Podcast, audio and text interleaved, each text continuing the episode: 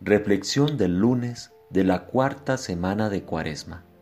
A partir del Evangelio de San Juan, capítulo 4, versículos 43 al 54. Mientras estaba de camino, de regreso a su casa, sus sirvientes salieron a darle la noticia de que su hijo estaba vivo. El deseo es una espada de doble filo puede cortar a través de la confusión y las dudas y nos ayuda a comprometernos de todo corazón a una dirección y curso de acción. O se puede voltear contra nosotros e incapacitarnos. Ten cuidado con lo que rezas en caso de que se te conceda. Es la sabiduría antigua. Tener cuidado sobre tus deseos es igualmente importante, porque decides si progresamos o nos quedamos atorados en la trayectoria de la trascendencia, la cual es nuestra verdadera vida.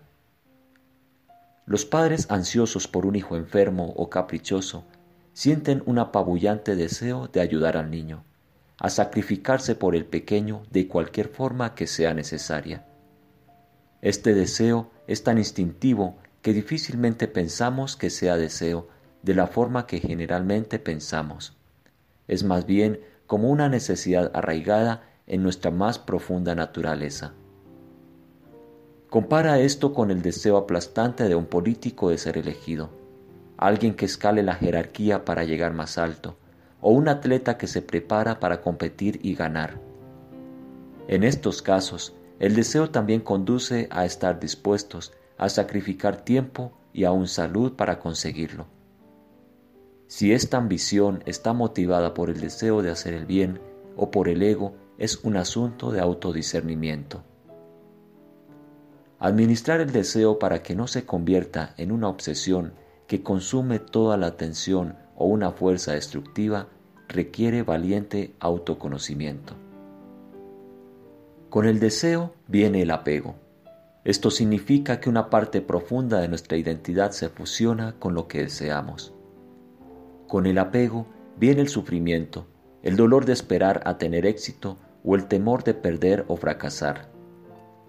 Aún con la euforia del éxito, el alivio del dolor no dura mucho, antes de que nos preguntemos cuánto va a durar.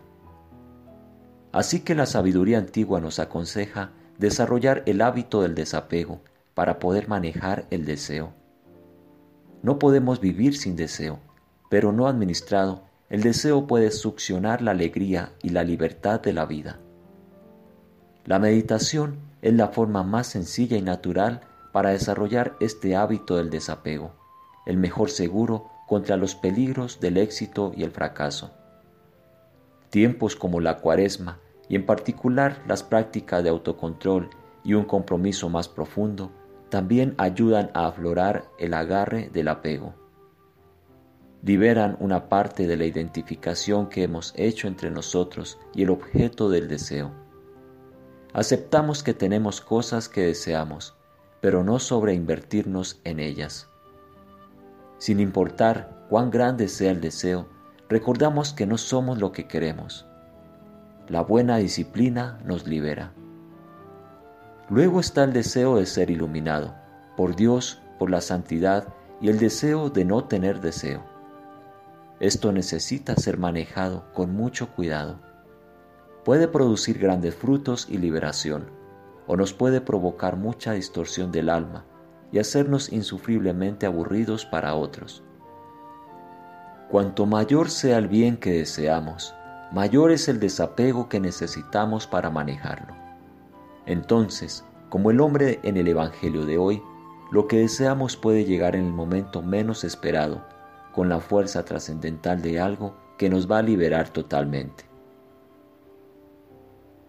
Tomado de las reflexiones de Cuaresma del padre Lawrence Freeman. Traducción Guillermo Lagos, WCCM, México.